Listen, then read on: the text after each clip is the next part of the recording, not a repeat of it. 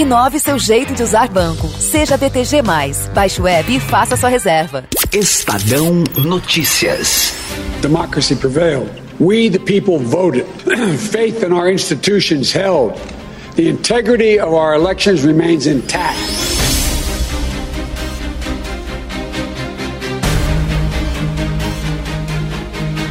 O último passo para a confirmação de Joe Biden como presidente eleito dos Estados Unidos foi dado nesta semana, com sua vitória no colégio eleitoral por 306 a 232. Eles votaram de acordo com a decisão do Estado que representam.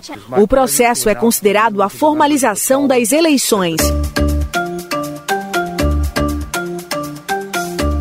Mas, para quem pensa que Donald Trump desistiu de tentar melar a eleição americana, está enganado. Republicano ainda tem um instrumento para pelo menos adiar a confirmação do resultado do pleito. O Congresso, no dia 6 de janeiro, serão contados os votos do colégio eleitoral no coração do poder legislativo do país. Pela lei, basta que um deputado e um senador assinem uma objeção por escrito ao resultado de um Estado para que a sessão conjunta seja suspensa e cada Câmara se reúna para debatê-la e votá-la. A questão é que muitos republicanos já se mostram contrários à tentativa de Trump de contestar a eleição. Congressistas do partido começaram a levantar a bandeira branca na direção do presidente eleito. Um exemplo é o senador de nome John Cornyn. Ele é do Texas. Ele acha desnecessária qualquer tentativa de questionar o pleito. Fully expect, unless there's some surprise that none of us know anything about right now, that uh, Joe Biden will be the next president. Antes disso, Donald Trump tentou uma série de investidas fracassadas na Suprema Corte americana para tentar anular a eleição. The Supreme Court, all they did is say we don't have standing.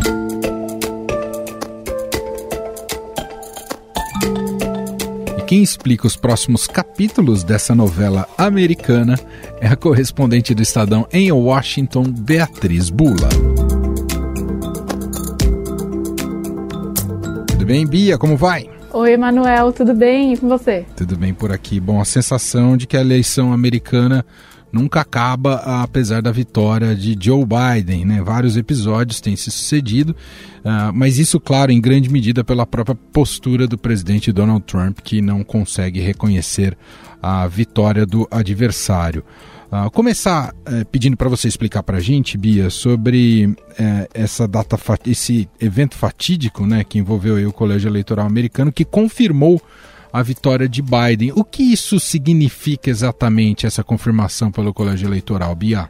Emanuel, é uma etapa que seria em outras eleições meramente formal, que não costuma atrair as atenções nem dos americanos e nem do resto do mundo, mas nesse ano é, a recusa, de fato, do presidente Trump de admitir a derrota para o Biden e a insistência dele em questionar os resultados é, da eleição nos estados que tiveram uma disputa mais apertada, transformou esse evento é, da confirmação do vencedor pelo colégio eleitoral num evento importante. É, pelo fato de que o Trump, no último mês, aí 40 dias, tem é, sustentado que há uma fraude é, nas eleições, tem feito inúmeras investidas aí na justiça que estão sendo fracassadas. É, ele não consegue demonstrar que há algum tipo de fraude na eleição ou alguma irregularidade capaz de alterar o rumo da eleição. É, mas o fato de ele colocar sempre à prova o sistema eleitoral faz com que cada passo que formaliza, né, que é, reitera que o Biden foi o candidato eleito é, na disputa desse ano, o Joe Biden, é, é um passo importante e que afasta cada vez mais é, alguns aliados até do presidente Donald Trump. Então, uma repercussão já importante sobre isso é, foi o reconhecimento, logo no dia seguinte à confirmação do colégio eleitoral da eleição do Biden, é, o reconhecimento pelo é, senador republicano e líder é, dos republicanos no Senado, Mitch McConnell, da vitória do Biden. Ele, ele é, parabenizou o Biden, né? É, que é algo que os republicanos não têm feito justamente para não é, enfim, não se desalinharem aí com o Trump, que apesar de ter perdido a eleição, ainda tem um capital político muito importante, né? Conquistou 74 milhões de votos no país, é tido como quase um favorito aí do Partido Republicano para disputar a próxima eleição presidencial.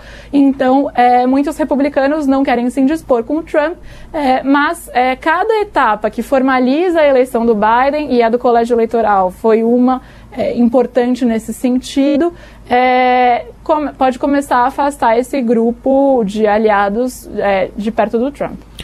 O Bia, 6 de janeiro também tem uma confirmação no Congresso americano. Uh, ali o, o Trump pode conseguir alguma virada de mesa? Então, é mais uma etapa, é a eleição que nunca acaba, né, Emanuel? Como eles não têm uma, uma justiça eleitoral centralizada, o que acontece? É, o candidato ele só é proclamado oficialmente eleito nesse dia 6 de janeiro no Congresso. É, porque o que, que a gente tem, né? A gente tem a eleição, aí logo depois da eleição, os estados começam a fazer a apuração dos votos, conforme eles divulgam a apuração dos votos, a imprensa consegue projetar quem foi o vencedor, que é aquilo que a gente soube no dia 7, ali quatro dias depois, 7 de novembro, quatro dias depois da eleição. É, e aí, então, vem essa etapa do colégio eleitoral, que é quando os delegados de cada estado, porque a eleição é indireta, então, na verdade, os eleitores estão votando nesses delegados que irão representá-los aí é, nessa composição do colégio eleitoral. Aí, aqueles delegados confirmam o que é, os eleitores registraram em vontade nas urnas. É, e aí, Aí sim, o Congresso formaliza a eleição do eleito no dia 6 de novembro, é, quando são contados oficialmente os votos da eleição, né, os estados reportam esses resultados é, que foram registrados pelo Colégio Eleitoral é, em cada estado ao Congresso.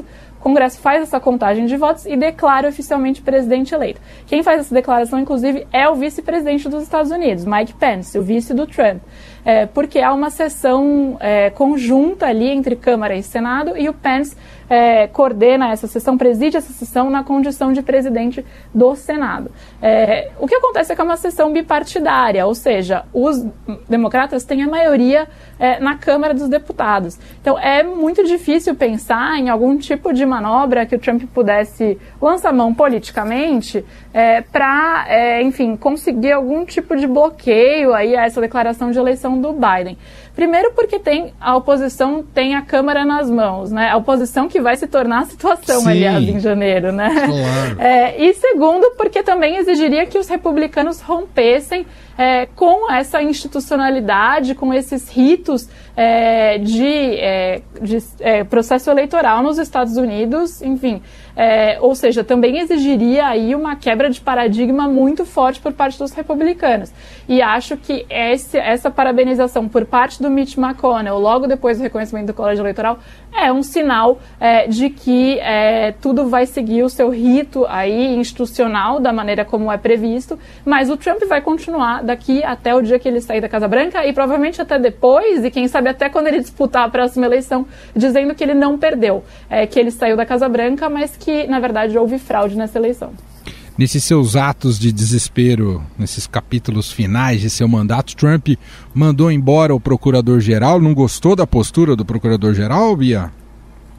É, o Bill Barr, né, é, foi o, o, mais recente aí demitido do governo Trump nesse quase apagar das luzes do governo Trump, mas que não é uma postura é, diferente do que a gente viu nesses quatro anos. O Trump é, ele é reconhecido por aplicar na Casa Branca a lógica que ele aplicava quando ele era apresentador do, do reality show O Aprendiz. Está né? demitido. É, demitir, exatamente. Demitir pessoas, inclusive aliados muito próximos, é, enfim, o Trump demonstrou alguma insatisfação em vários momentos é, pelo fato de é, o Departamento de Justiça, por exemplo, não ter chegado a uma conclusão que indicasse fraude nas eleições. Pelo contrário, tudo que foi é, investigado pelo próprio governo é, deu sinal de que não há indicativo de fraude na eleição. O Bill Barr foi um importante aliado do Trump é, durante esses últimos anos, também no processo aí de impeachment do presidente,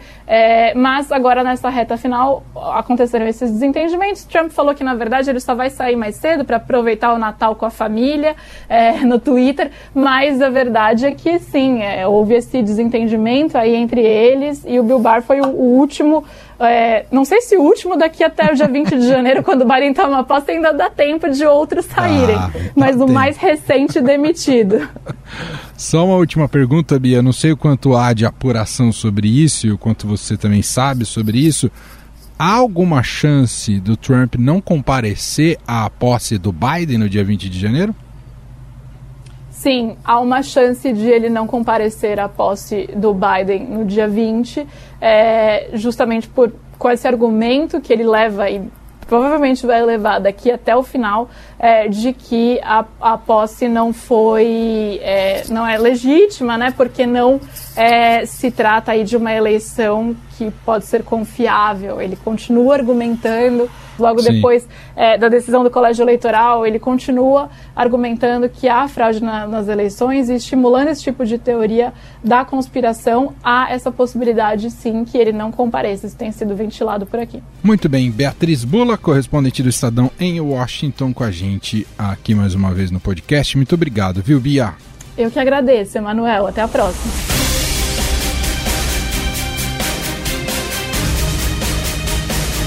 Diante da confirmação da vitória de Joe Biden pelo colégio eleitoral, o presidente russo Vladimir Putin, um dos que ainda não tinha cumprimentado o democrata, se rendeu ao resultado. E que ele expressou convicção que os dois países possam, apesar das diferenças, cooperar para resolver problemas e desafios que o mundo enfrenta hoje.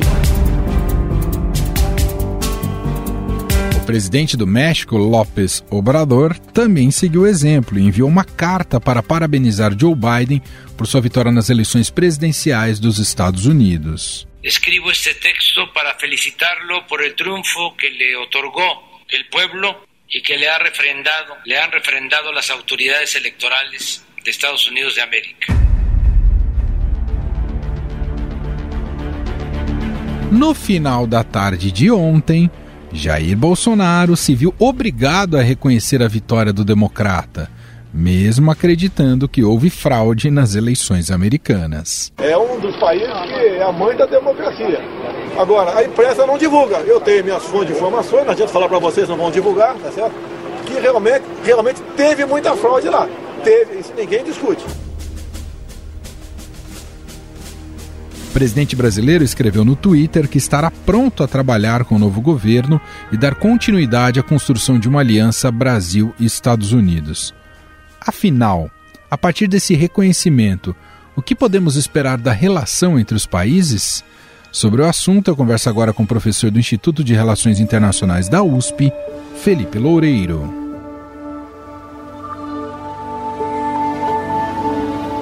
Tudo bem, professor? Seja muito bem-vindo mais uma vez. Tudo bom, Manuel? É um prazer estar aqui com vocês novamente.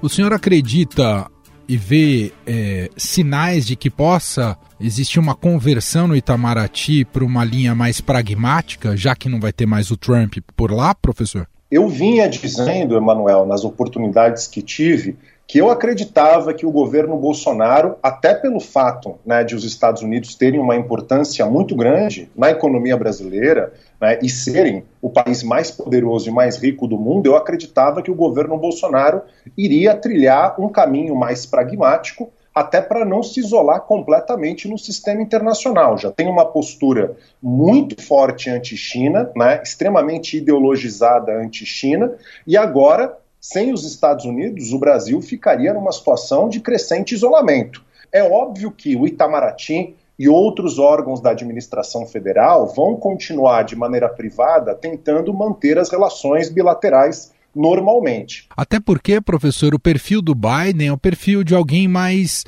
aberto ao diálogo, mais negociador. Inclusive, nesse, desse ponto de vista, também é vantajoso, né? É, é, esse, esse gesto também, nesse sentido, não doeria tanto, não é, professor? Sem dúvida. Eu não, eu não tenho dúvidas de que é, o governo brasileiro apresentando uma postura mais pragmática essa postura ela receberia, né, digamos, alguns tipos de retribuições por parte do governo norte-americano que vai iniciar agora né, uma nova administração em 20 de janeiro. Né, o Biden é uma figura bastante moderada, é uma figura que conhece bem a América Latina, né, que conhece o Brasil e que, não há dúvida, entende que a América Latina é fundamental né, para a estratégia de política externa norte-americana, globalmente falando. A América Latina vem, na, nas últimos, nos últimos anos, né, num processo até mais longo, é, a gente tem uma crescente participação e penetração chinesa do ponto de vista econômico, do ponto de vista tecnológico, infraestrutural, que pensando no longo prazo não é algo né, que é de interesse dos norte-americanos que continue nessa mesma escala. Então não há dúvida que há condicionantes do lado norte-americano para que tenhamos uma postura mais pragmática. Mesmo a questão do meio ambiente, né, Manuel? Eu acho que a questão do meio ambiente ela é um tema fundamental para a administração Biden. A administração Biden vai receber muita pressão por parte dos setores mais à esquerda do Partido Democrata para tomar atitudes mais duras nesse sentido, e o Brasil, simbolicamente falando, pela Amazônia, tem evidentemente, né, vai ser uma, uma, digamos, uma referência, vai ficar nos holofotes. Mas mesmo assim, eu acho que a abertura, né, caso o governo brasileiro não escale tensões pontuais, não ideologize totalmente ou leve uma ideologização da nossa política externa, tem abertura para uma relação pragmática e mais normalizada se construir. Mas como a gente comentou antes, os sinais até então não são bons o fato do, do, Brasil ficar como o último país a reconhecer né, o presidente eleito Biden, não há dúvida que pode criar rusgas e tensões iniciais nessa relação bilateral que já está, né, desde a da própria eleição do Biden, numa situação diferente da que vinha antes com o um alinhamento especial entre Bolsonaro e Trump. Só para a gente finalizar, professor, queria captar a, a, sua análise também mais ligada à política interna americana e esse uh, esse tipo de narrativa que o Trump tem insistido, né, da eleição fraudada, mesmo sem apresentar elementos, uh, provas uh, objetivas, e, e, e, claro que isso influencia muito o, o, debate interno. Isso é uma, a gente pode enxergar mais como uma estratégia justamente no campo retórico, simbólico, mais como um, um gesto de sobrevivência política dele? Mano, é muito difícil a gente cravar quais são os interesses do presidente Trump em fazer o que ele vem fazendo. Né? Se for uma estratégia, né, é, é uma estratégia extremamente perigosa para a democracia norte-americana, para a imagem né, dos Estados Unidos no mundo e, evidentemente, para o próprio princípio democrático que a gente defende né, globalmente falando na medida em que os Estados Unidos, que são um símbolo da democracia mundial, passam por esse tipo de instabilidade, é muito perigoso. A gente tem um presidente né, que, apesar de não ter nenhum tipo de evidência, continua afirmando no Twitter e em todas as entrevistas que ele tem a oportunidade de dar que a eleição foi fraudada e que as pessoas deveriam ser presas por terem fraudado a eleição, isso sem qualquer tipo de base empírica, é muito grave, independentemente de ser uma estratégia ou não. E não há dúvida que me parece que tem um elemento de estratégia, mas as consequências desse tipo de, de atitude são gravíssimas. E depois da vitória do, do, do Joe Biden no colégio eleitoral, que aconteceu né, recentemente, a gente tem uma situação que é uma situação esdrúxula, porque né, hoje, por exemplo, a gente já tem o presidente é, Trump isolado a ponto da liderança do, dos republicanos no Senado, com Mitch McConnell, que até então não havia reconhecido a vitória do Biden, reconhecendo, vários outros membros do alto escalão do Partido Republicano no Congresso, como o presidente da Comissão de Justiça, o senador Lindsey Graham, também tendo reconhecido. Então, Trump fica numa situação de isolamento, mas é uma situação de isolamento que ele ainda tem muita voz e é acreditado por muitos e milhões, na verdade, de cidadãos norte-americanos. Isso pode representar uma deslegitimação da democracia nos Estados Unidos, independentemente de ser uma estratégia, e, portanto, é algo que a gente tem que se preocupar. É efetivamente muito grave, Emanuel. É, e complica até a, a, a própria força política do Partido Republicano, não é, professor? Sem dúvida, né? Não há dúvida que essas eleições elas demonstraram que o, o trumpismo ele é um movimento político que existe, né? E mais do que um movimento político existente, ele dominou o Partido Republicano. Ele vem ganhando né, crescente hegemonia no Partido Republicano. Isso não quer dizer que não existam republicanos que estejam fazendo resistência. É importante deixar né, muito claro aqui para os nossos ouvintes que há realmente figuras no Partido Republicano que vêm resistindo. Vide o caso né, do, do, do próprio secretário de Estado da Geórgia, que vem sofrendo ameaças de morte, o governador do Arizona também maneira semelhante. Vários legisladores republicanos em Michigan, na Pensilvânia e Wisconsin que também se recusaram a continuar com essa teoria de conspiração. Então há resistência, mas no geral o quadro é de um partido republicano que perdeu sua identidade e hoje está basicamente de cabeça baixa e dominado pelo trumpismo, o que é um cenário também extremamente preocupante para a democracia norte-americana. Muito bem, nós ouvimos o professor do Instituto de Relações Internacionais da USP, Felipe Loureiro. Professor, mais uma vez, muito obrigado pela participação aqui no podcast. Um abraço, professor. Obrigado, Emanuel. O prazer é tudo meu. Até a próxima. Estadão Notícias.